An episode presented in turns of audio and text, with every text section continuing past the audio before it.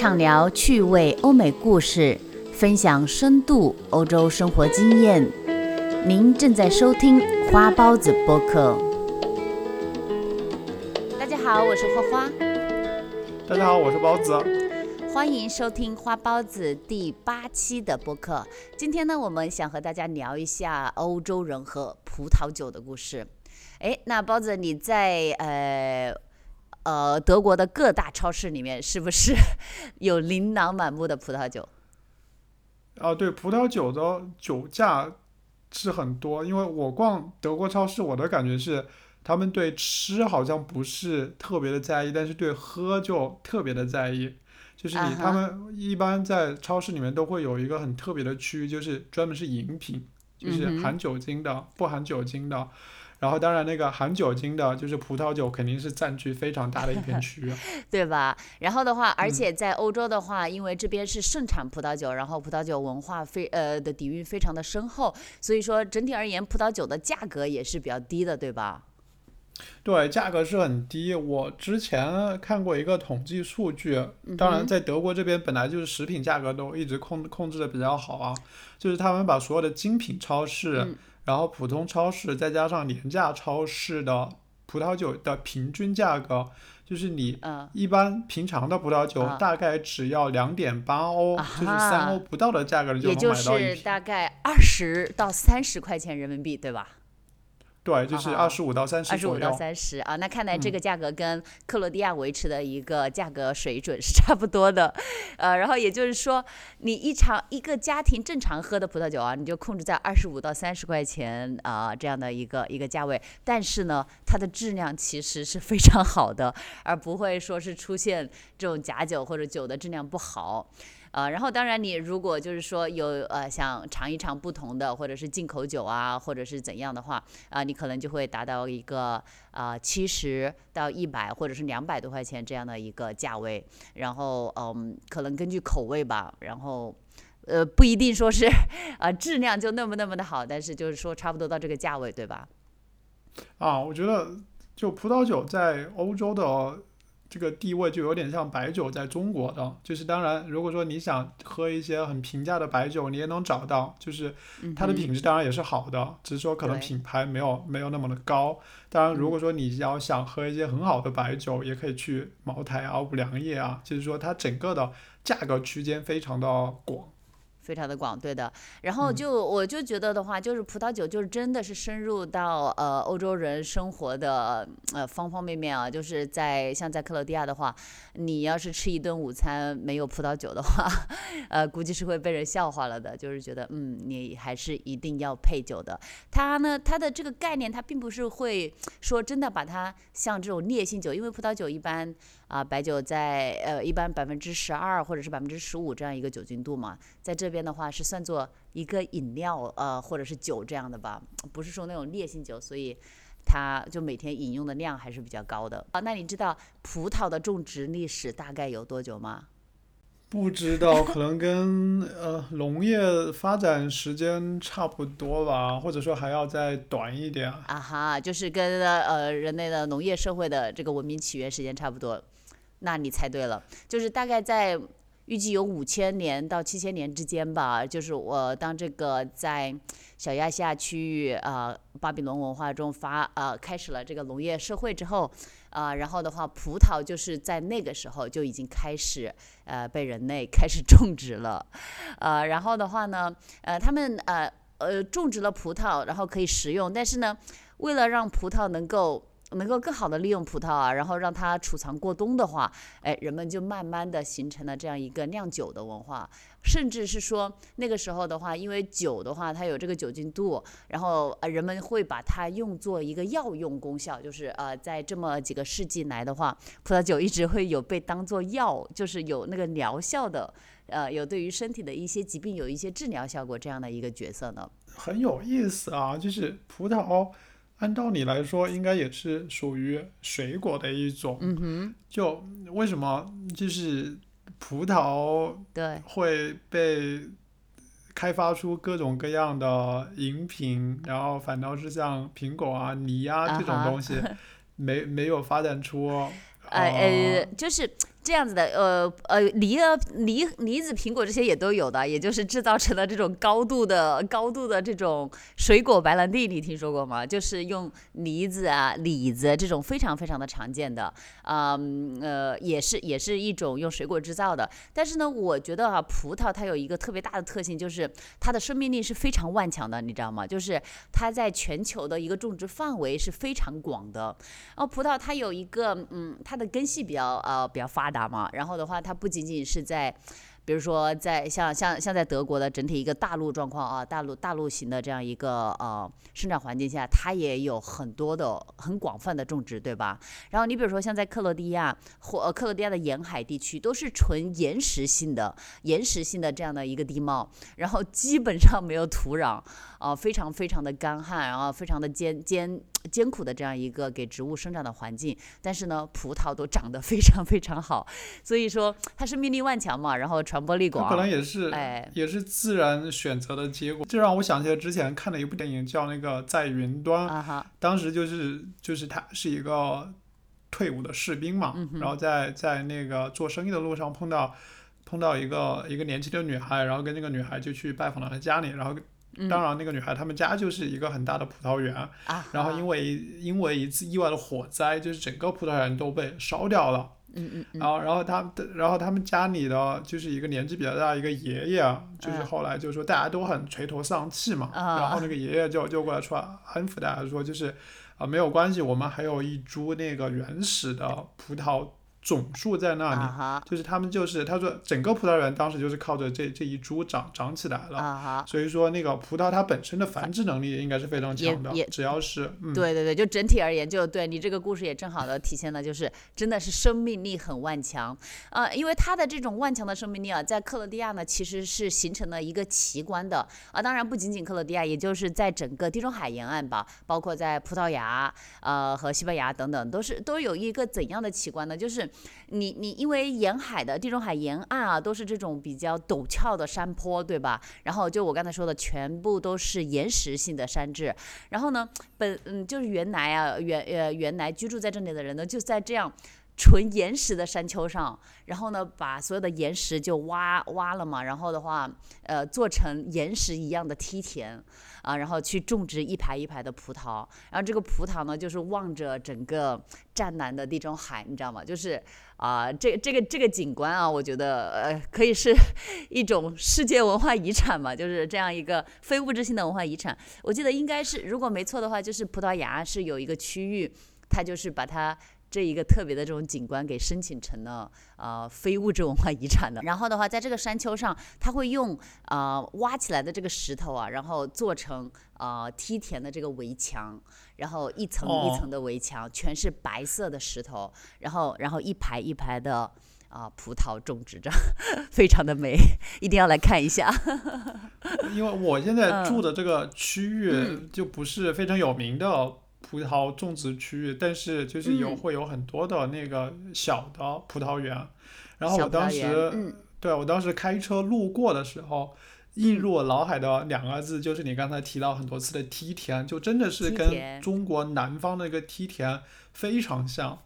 就感觉就是它葡萄可能真的就是适合这边大家，然后当地的居民也是很因地制宜的发展出来这样的一种种植方式。对对，哎，你在这个德国的话，其实德国有很多个葡萄呃葡萄种植区啊，大概我我看了一下，大概有十几个比较知名的大一点的这种种植区。呃，德国的话，它主要是一个大陆型的气候嘛，然后其实相对来说比较严寒，对不对？然后的话，阳光的话也呃阳光的量稍微少一点，就是日照量稍微少一点，跟地中海的这个相比的话，但是呢，你看就在不同的区域，不同这么差别巨大的气候下面。还是有很好的葡萄，哦哦，能够在那边生存啊，然后能够制出很高质量的酒。然后的话，在克罗地亚这边的话，它就是呃，因为阳光还有呃这个气候嘛，是地中海型气候，就是夏天非常的炎热干燥啊，冬天的话也比较温暖，也不会很冷，然后基本上常年没有什么雨水这样的一个环境。然后呢，但是在这边也有接近两三百种的吧那种本地葡萄品种，你知道吗？就是。啊，每个地方的葡萄的品种都不一样嘛，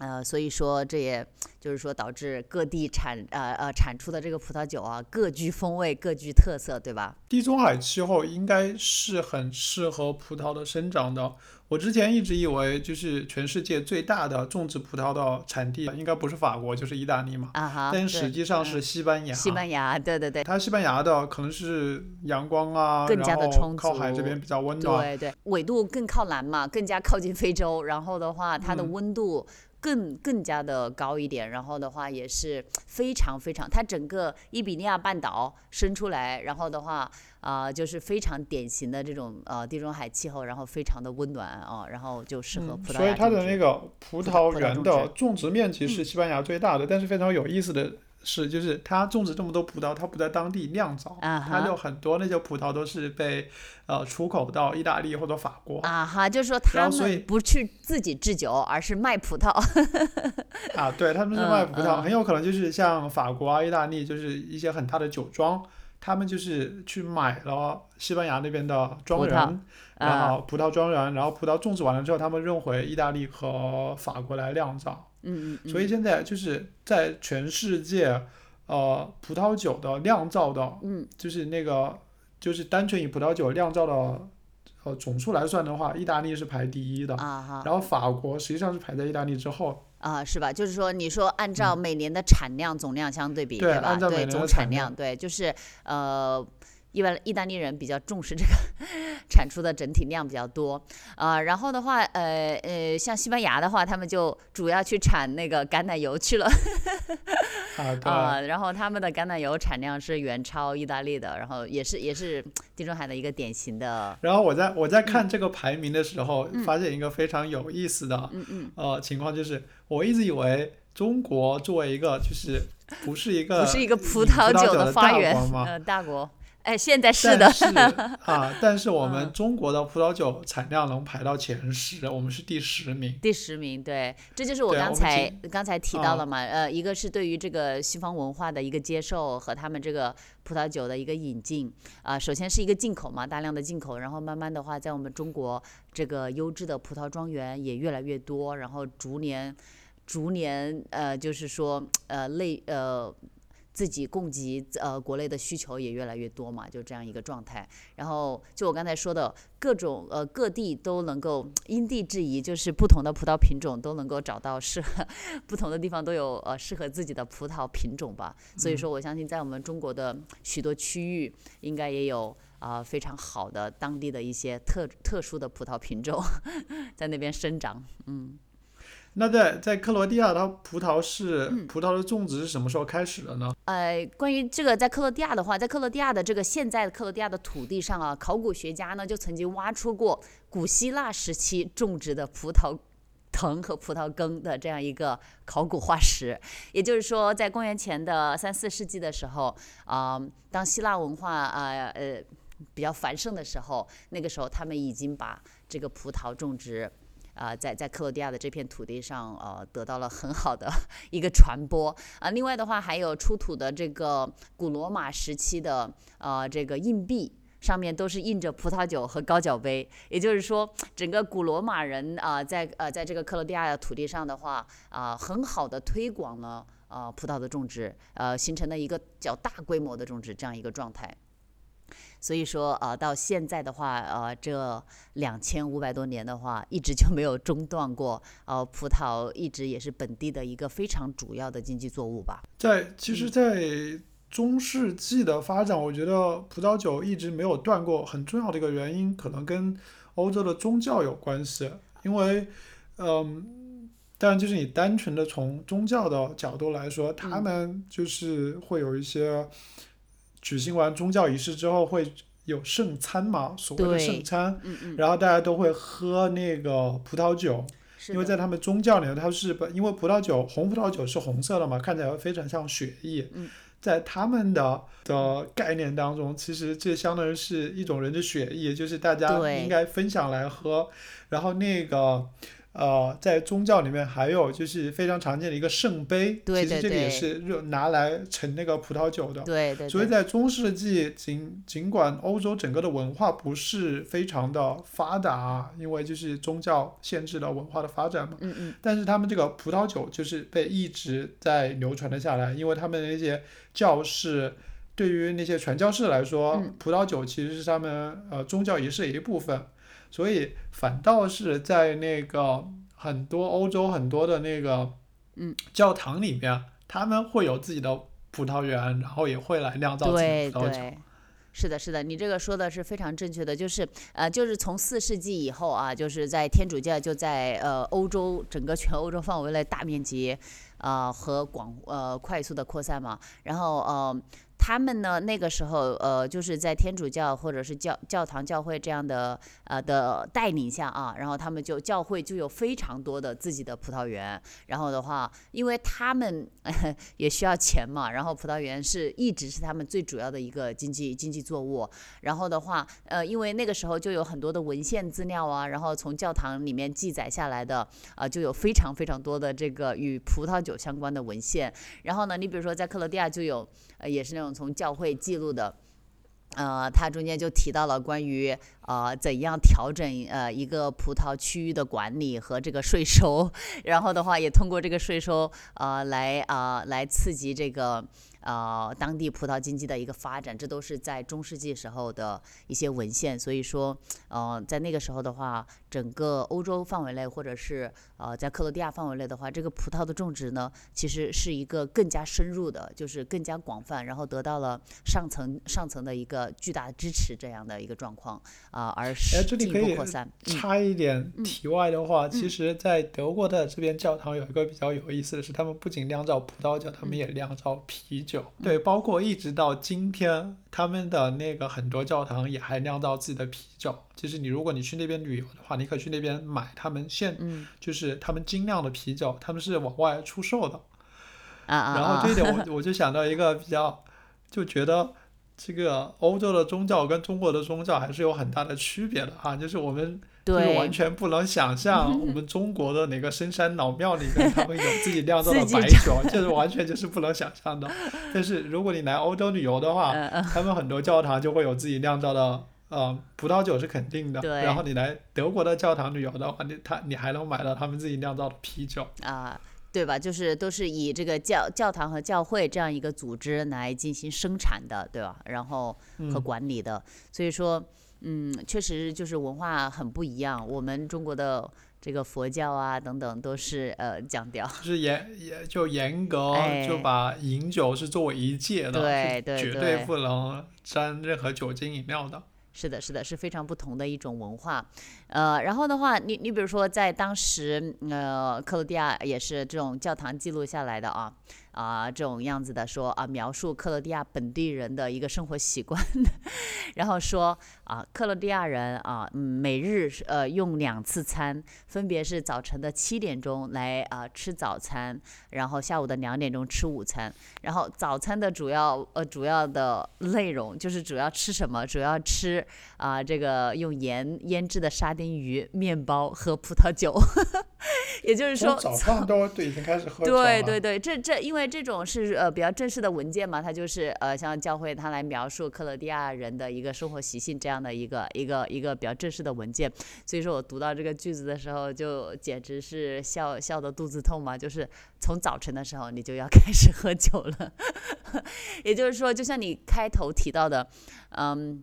呃，人们对于这个饮饮品的重视性吧，它并不是说啊，他就是说这个就体现在一个文化差别上，它并不是说这个葡萄酒啊，就是让你完全要醉到不省人事，而是把它作为一种啊处在饮料和酒之间的这样一个健康饮品。因为确实啊，就葡萄酒的话，你喝少量也呃呃控制一呃控制量的话，每天一杯，或者是每天大概一百毫升左右。啊、是对于身体是有好处的，它能够促进这个 血液循环，然后的话能够降低胆固醇嘛，对吧？那那在现代的克罗地亚呢，嗯，就是他们也还哎，是你知道吗？这个对这个数据呢，我是看过的。呃，在克罗地亚的话，呃就是说它这个文化是一直没变的，人们也经常之间也会打趣，哎呦，啊、你从早晨就开始喝起来了，这样子，这样一个这样一个概念特别有趣。然后的话，但是呢，啊、我看了一下欧洲的整体数据，克罗地亚的话，你比如说在欧盟二十八个成员国里面的话，啊、克罗地亚其实还排在比较靠后，就人均消耗量的话。是比不过法国、意大利，甚至是德国人的。就是说，人均葡萄酒消耗量的话，大概是要排在十几到二十这样的一个中中后位。所以说，其实嗯像德国这边的话，因为我在我的印象中，我一直觉得德国人不怎么喝葡萄酒嘛，但实际上他们喝的还是蛮多的，非常多，对，云均是每一年每个人平均要喝二十升的葡萄酒。对，大概对对二十升是什么一个概念呢？就是嗯那种就是普通大小的可乐，二十升就是三十多瓶嘛，你一瓶不就是零点七五升吗？啊，就是有三十多瓶。对，那我想一下，他们一年喝的还是蛮多的。啊，对，而且这是人均的嘛，所以你有很多要嗯去除一万人不喝的，所以说那些喝的都是喝六十瓶以上，开个玩笑，开个玩笑。但是呢，我看了一下，就是说这个在欧洲的一个平均水平的话是非常高的，就。然后的话，我觉得克呃，在克罗地亚的这个葡萄葡萄的种植啊，一直处在一个呃，就是呃，算是欣欣向荣的状态吧。就是说，人们也一直很骄傲、很自豪。哎呀，我们这个因为有特殊的地理条件呐、然后酒的产的呃质量很高啊，然后呃葡萄呃就是说葡萄的这个。嗯，质量也比较好，就是品种也比较特殊吧，所以说一直处在一个蓬勃发展的状态，就是、呃慢慢的往上走。但是我觉得就是说，在克罗地亚的话，这个葡萄酒它受到一些限制，因为整体而言的话，整个国家呃土地面积比较小嘛，人口也呃农业人口也比较少，所以说它总是不管不管怎样的酒，它总是产量产量非常的有限，就不会不会像刚才你提到的意大利啊那样那么大的一个产量，能够满足很多的一个出口需求。所以说，它光内需就有点不够，每年从每年进口的进口的葡萄酒就呃需要很多嘛，就主要是从这个马其顿进口的是最多的，当然像意大利、法国进口的量都非常非常的多，就是这样的一个状况。然后的话，另外呃宣传的宣传，因为它嗯国家小，宣传力度也不够，所以说在世界上基本上占不到什么席位。但是呢，呃还是要公正的说，就是说呃。它的酒的质量是非常好的，就是说在嗯整个地中海区域嘛，就我刚才提到的，它好好在于它本来 受到的这个，它有这个天然的地理优势和这个气候条件嘛，所以说呃再加上悠久的历史，所以说它制出来的酒的质量还是非常高的。它的葡萄酒嗯是基本上是以就是嗯是很大的公司、很大的酒庄产的吗？还是说也会有一嗯些比较小型的作坊啊，自己产一些嗯就是比较精品的，但是量很少这种葡萄酒呢？嗯，就是说，在克罗地亚的话啊，就我刚才提到的，嗯，它呢各种经济类型的话，都是以这种小型、偏小型的这种呃经济种植户这样的一个个呃这样一个形式在在做。当然呢，会有有呃数量非常有限的这种大型的种植的庄园，呃比较大型的庄园，就是基本上接近这种工业化生产这样的大型庄园。然后的话，大部分的酒 就是那种呃家庭经济生产的那种样子的，以自己家的几个人，然后的话啊、再聘请呢啊、三到五个或者五到十个这样的一个人，然后经营一个小酒庄，然后所以你可以想象，他一年的年产量可能啊就几万瓶这样子，几万瓶的话，你还不够那个哎呀运一箱去那个中国，对吧？所以说的话，那他、嗯那我在想，如果是他是这样的，基本上都是以家庭酒庄为主的话，嗯他们有没有那种旅游项目，就是说我可以去他们住他们的啊那边的民体验一下宿，然啊后就是他可以有那个、啊就是他们自己酒庄里面酿的红酒。嗯嗯，有的有的，非常非常多。就是说，呃呃，这个因为现在的话，旅游业，旅游业是克罗地亚的经济呃主要支柱型 产业嘛，占到了百分之呃整个 GDP 的百分之二十。然后的话，啊、当然这些葡萄酒庄园啊，呃都会呃做一些延伸延伸性的项目嘛。然后的话啊、你就可以去做那种品酒啊、鉴赏葡萄园。还有那个嗯，叫做、呃、还在那个酒庄里面用用餐，然后的话，他用餐的时候他就会做的特别的精细啊、你比如说一个葡萄庄园的话，它可能不会只只产一种酒啊，或者它也有可能有几种呃几种样子的这个葡萄品种，然后从从啊、呃气泡酒到红粉红甜酒到白葡萄酒到红酒。啊，还有红酒，它会呃有不同的品，嗯，不同的这个味道的哈，有的是重一点，有的是清爽一点，有的果香这种。然后的话啊、你在这个庄园品酒的时候，它会根据餐食的需求，你比如说，呃呃，从呃先开始上汤，然后上前盘、呃、前餐盘，然后上主食的时候，每一个 每一道菜就跟你搭配相应的。本啊本酒庄产的酒啊、这个体验是非常非常棒的，真的。就是啊、因为因为我们中国人或者是或者是我们两个对这个酒的了解不是很深嘛，然后的话，你比如说我去这个酒庄做这个体验的时候啊，他跟我一解释，你现在比如说你现在吃的是这个啊、甜品，那我给你上的是这个味道哦、甜度稍微高一点的白葡萄酒啊，为什么上这个甜度比较高的白葡萄酒？就是你的口感会比较舒适 这样子的。他每上一种酒的时候啊，给你介绍一下葡萄品种啊，然后还有它的口感，所以说。像这种样子的旅游体验项目还是非常非常有意思的，非常值得一试。克罗地亚它有哪些有名的葡萄酒的种类？然后还有哪些比较知名的酒庄？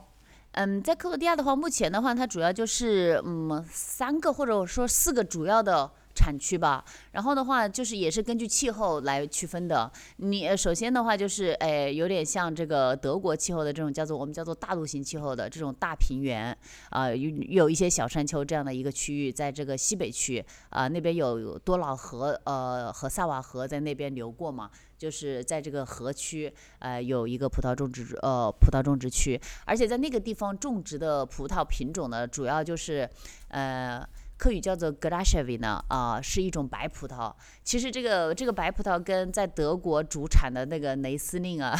算是兄弟兄弟款兄弟款，就是它也是意大利雷司令中间的呃一个小变种吧，但是是克罗地亚的一个本土的葡萄呃葡萄品种，而且这个因为因为那个平原地区的话，它整个占地面积比较大，然后所以说这个 g r a s h e v i 呢，就是雷斯汀的兄弟，呃，在整个克罗地亚的话的呃种植种植比例大概是在百分之二十三到二十五之间，就非常多，这个这个比例是非常非常高的。呃，然后用这个嗯用这个葡萄 g r a s h e v i 呢。啊，产出的葡萄酒主要是白葡萄酒，就跟德国一样啊。德国的话，各个产区产出来的最主要的哈，就是说量最多主要的还是排白葡萄酒白葡萄对酒排对对对对第一的就是那个雷司雷司令对非常很多酒知名庄种的就是这种葡萄。对对对，所以说在这一块儿的话，呃，在这个克罗地亚的大陆型气候下面种植的呃这个品种啊，其实跟你这个雷司令和雷司令产出的。酒的呃是比较相像的，但是呢，我也对比过啊，就是德国，我真的就买过德国的雷司令和这边的格拉什维呢，呃，这边的格拉什维呢味道还是更浓浓厚一点，就是说酒的颜色更更黄一点，有点草黄色的那种感觉，然后的味道味道稍微就是说呃后味比较重一点啊。那雷司令的话，清爽度再高一点，我觉得我我我喝过的德国产的这种雷司令的话。这是这是最主要的一个产品。哎，你知道这个呃 g l a s h e v i n a 的话，它产出来的白葡萄酒啊、在萨格勒布区域，你知道人们都怎么喝吗？其实我很不理解他们为什么这么喝，但是呢，这就是本对雪碧吗？但没有兑雪碧，你看你差不多猜对了，啊，它兑的是苏打水，你知道吗？就气泡苏打水。那其实还是还是比对雪碧好很多、啊。那你在呃德国那个德国人对雪碧吗糖的。没糖的，没有那个，就是之前国内的网上嗯不是有一个笑话吗？嗯就是说红酒兑雪碧红酒兑可乐，红酒兑可乐，啊，对，然后大家大家大家都在说嘛，就是嗯说欧洲人嗯花了很多年的时间去把红酒那里面那个糖分给怎样去掉，然后又不影响它的口味，结果到中国来了，就大家直接兑了雪碧和可乐，把那个糖又加回去了。不会，这其实呢，我刚我现在才讲到这个白葡萄酒嘛，在克罗地亚的南部啊，就是主产红葡萄酒。红葡萄酒呢，本地人就是兑可乐喝哟，真的，嗯，就是，呃，在这边还有一个名字呢，叫班布斯，一点点不夸张。虽然我很不理解，你知道吗？就是呃，因为嗯，酒的话不是很注重这个口感啊，什么多少年酿的呀，葡萄品种啊、品质啊，对不对？那你为什么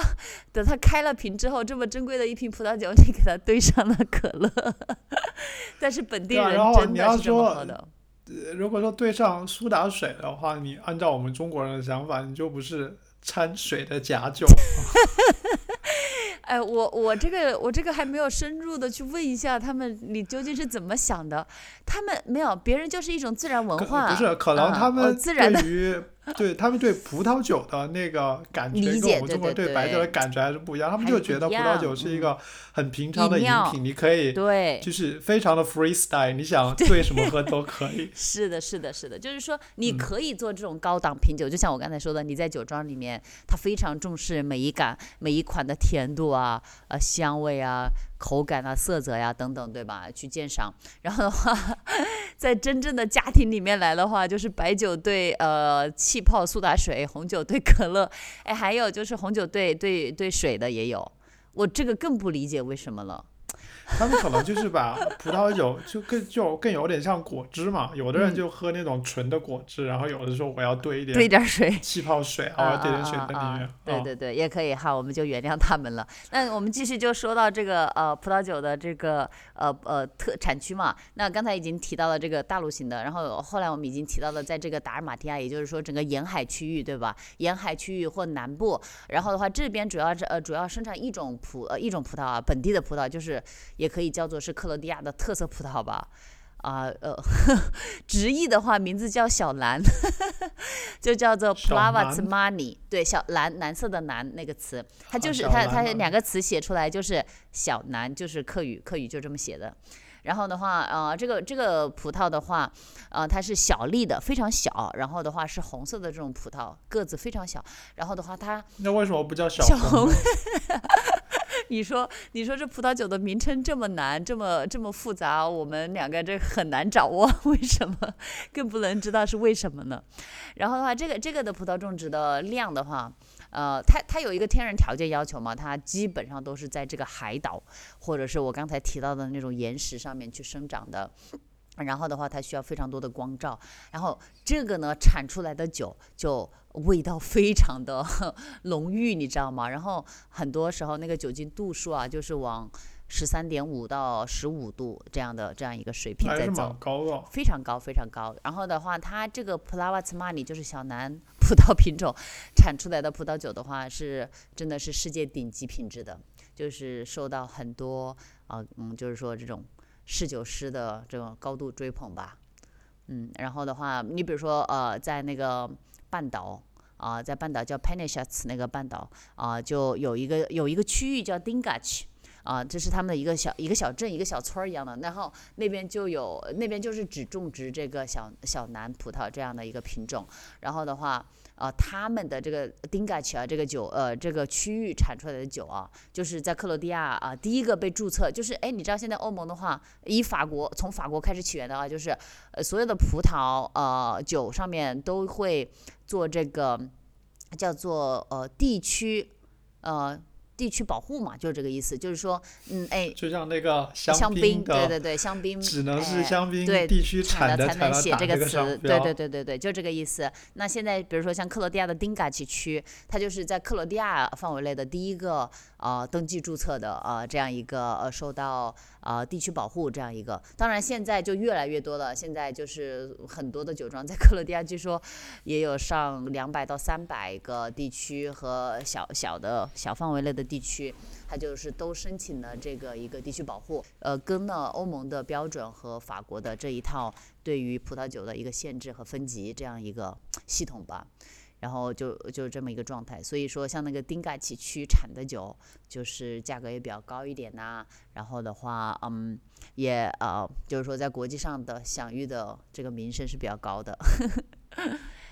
哎，你记不记得你之前给我，嗯，那你在克罗地亚的时候给我买过一瓶巴比奇的红酒？哎，其实，呃，你虽然当时没有来过克罗地亚，但是你看你买到的就是他们最知名的啊一一家酒庄，就叫做巴比奇啊，他们产的酒，它就是在达尔马提亚区的，就是产这个小南葡萄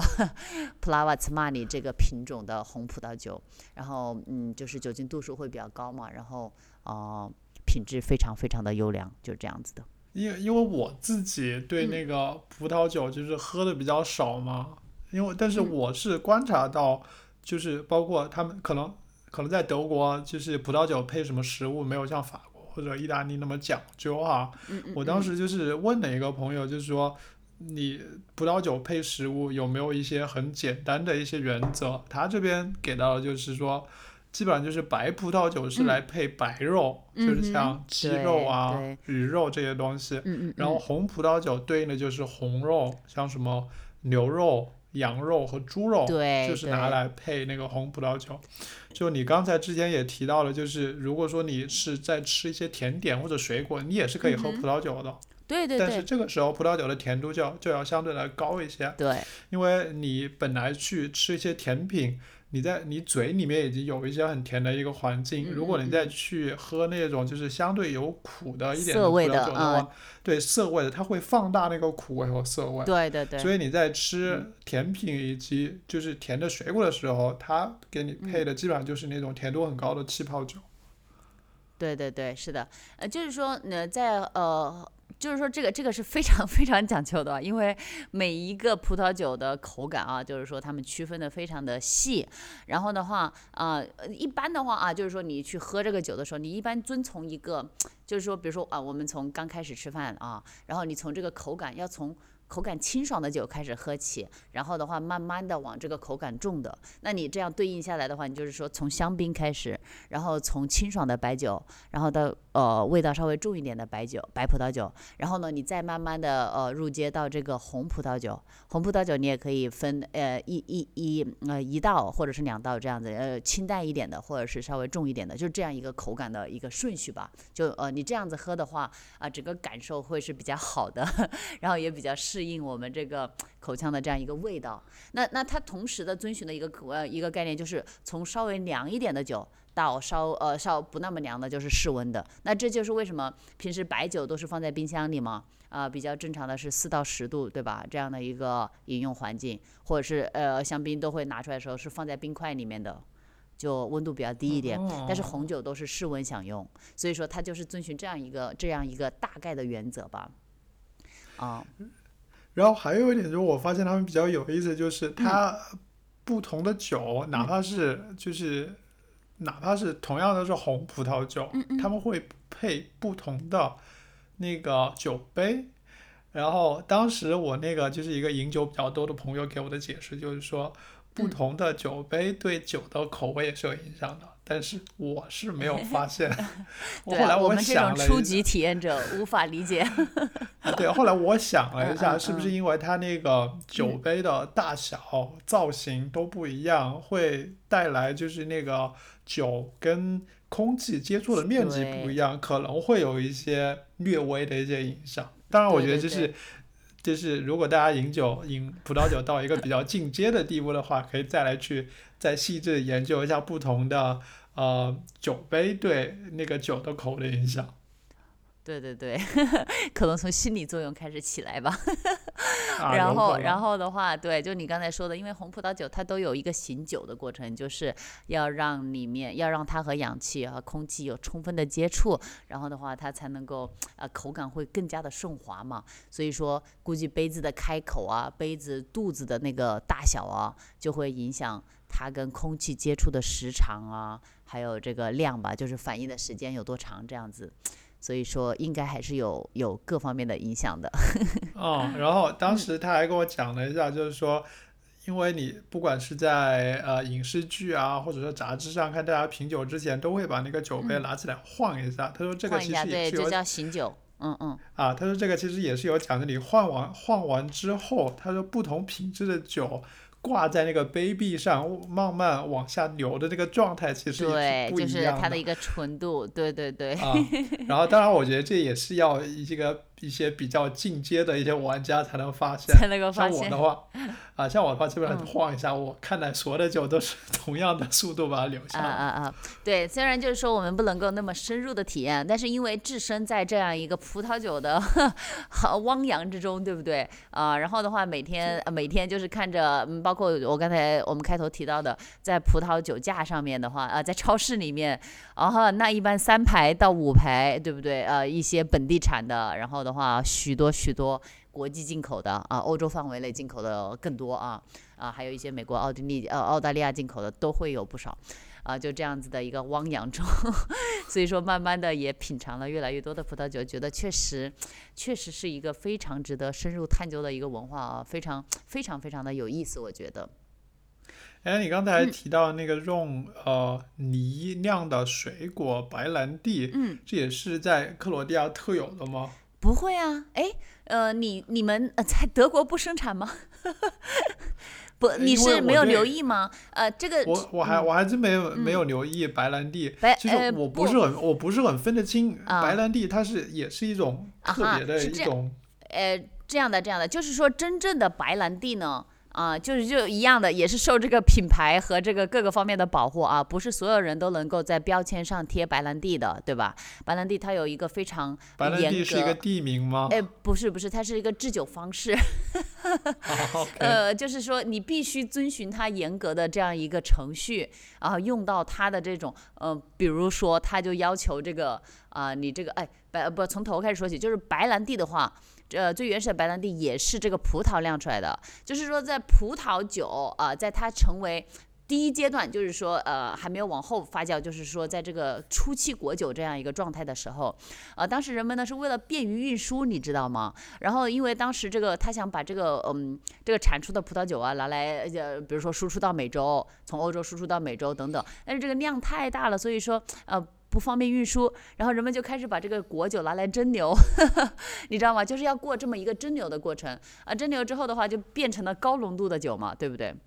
啊，然后的话，那个酒精浓度就提升到了百分之三十、百分之四十以上啊。啊那跟中国的白酒已经很接近了，哎，基本上接近的，所以说，所以说，对白兰地它是烈性酒嘛，然后的话，它是从葡萄的这个果酒开始的，然后的话，它还有一个非常啊，当然我也讲不清楚吧，毕竟不是专业的啊，我只知道它有一个要求，必须放在某一种橡木桶。特定的，必须用这种木头做的木桶里面啊，保存多少个月，十八个月等等啊。然后的话，它就能够慢慢的从这个桶里面呃汲取这个木头的颜色，然后所以白兰地是啊，你知道白兰地是那种深棕哎棕色的啊，呃就呃亮棕色，你知道吗？就是透明亮的那种颜色，对不对？它就整个这样的一个流程，然后中间还要加入一些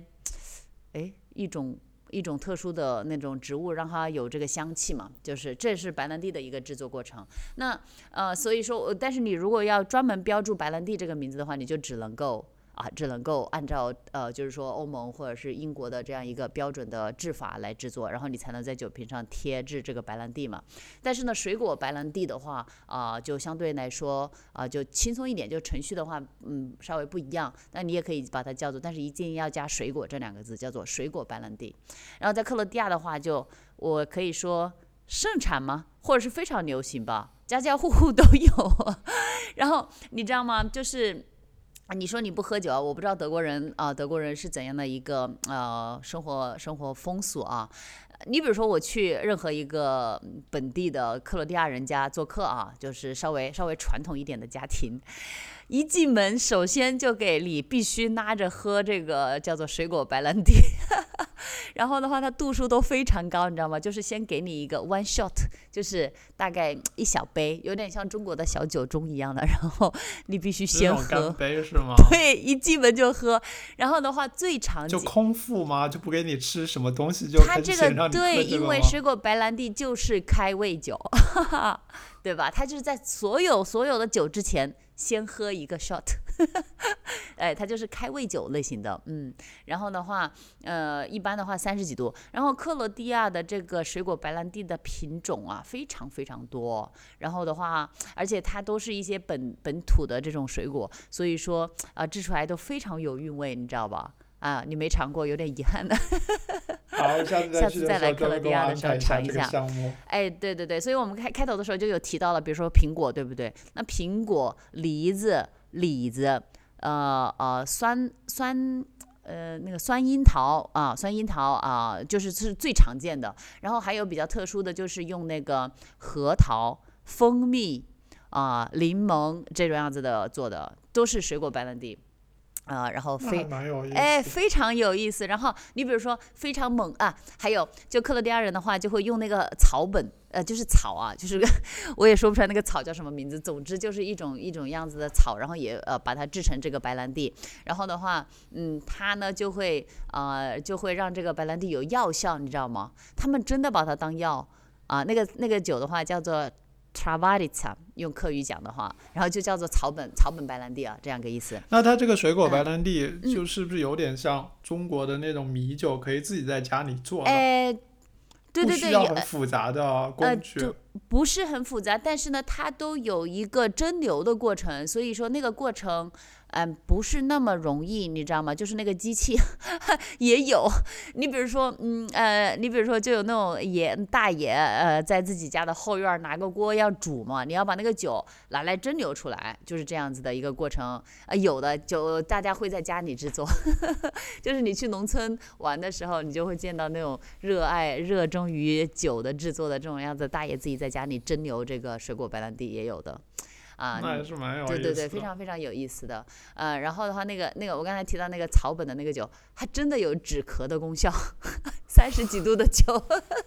然后你要是感冒了，你要是感冒了或者咳嗽，然后的话，本地人就会说来，你喝两杯。真的，你说你说这个又豪迈又有趣，对吧？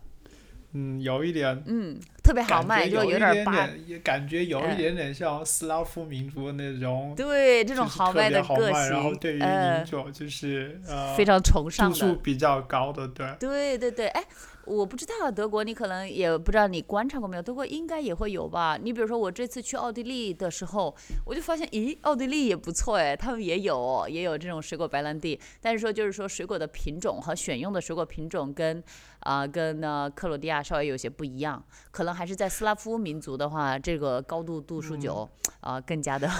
德呃流国行我不知道，可能会有，但是因为我可能会有，对对对对，可能没有没有没有聊没有聊过，哎。啊。对对对，下次下次可以，如果你看到那种三十几度本国产的，可以来两瓶喝一下注一下是不是白兰地？对对对，哎，但是还是建议你一定要来克罗地亚喝一下。哎，另外的话，克罗地亚的这边呢，它这个它这个哈，呃，就会给你，嗯，因为现在也是就是为了配合旅游业嘛，所以说它呃呃，它就做的瓶子啊都非常的漂亮，然后还有那种呃一百毫升装，就是零点一升的那种，或者零点二升，就瓶子很小，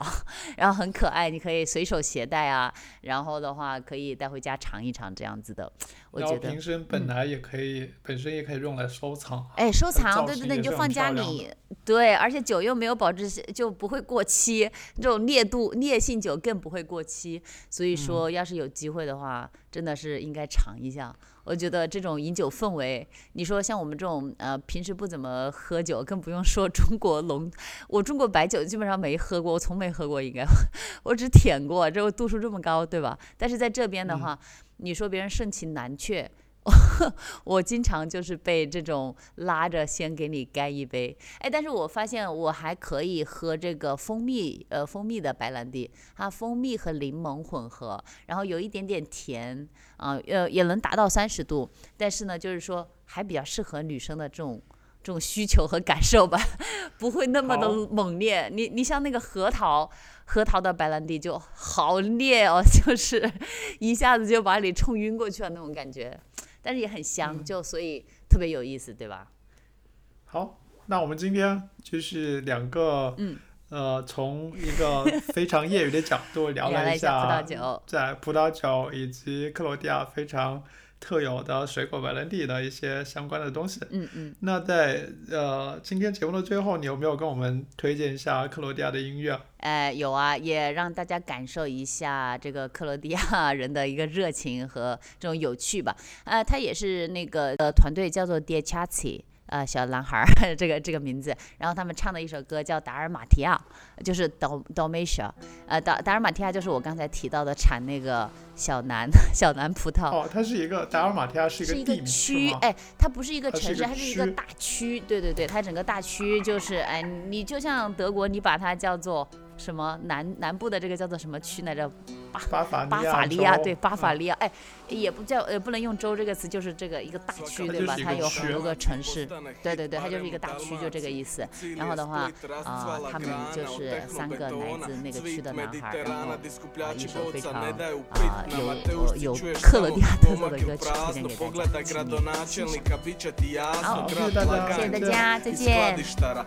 40.000 bez posla shopping centar se otvara Ja sam iz mista di duše izlaze bura puše. Nosite prozirne prikaze prema moru Kuća u babinom polju, odraz lica u lavoru Sike morskom solju, poškropljene cvrci Ritmove proizvode koji smanjuju najveće Nitkove izrode u nešto što presitno je Odjedno nebitno je, polako dišem sa tokom smiren S protokom misli kroz mozak normalne brzine Bez gužve i buke, bez želućane kiseline Daleko od prašine Splita Ovdje je more prozirnije nego vitar. Dalmacio, Dalmatio. digi digi di digi, di. digi digi di diggy di. Dalmatio. Dalmatio. digi digi. di di. Digi, digi, di, digi, di.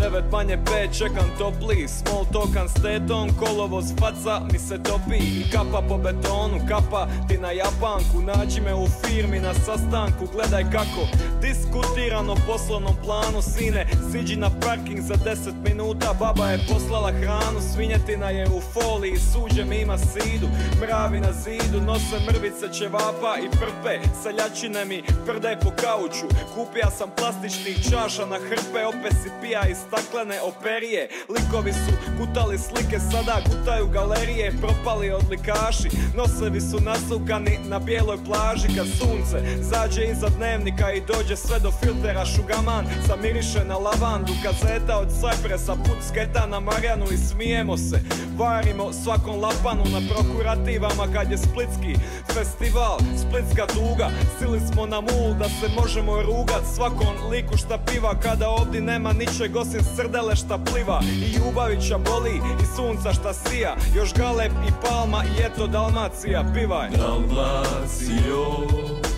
Dalmacio Digi digi di digi di. Digi digi di digi di. Dalmacio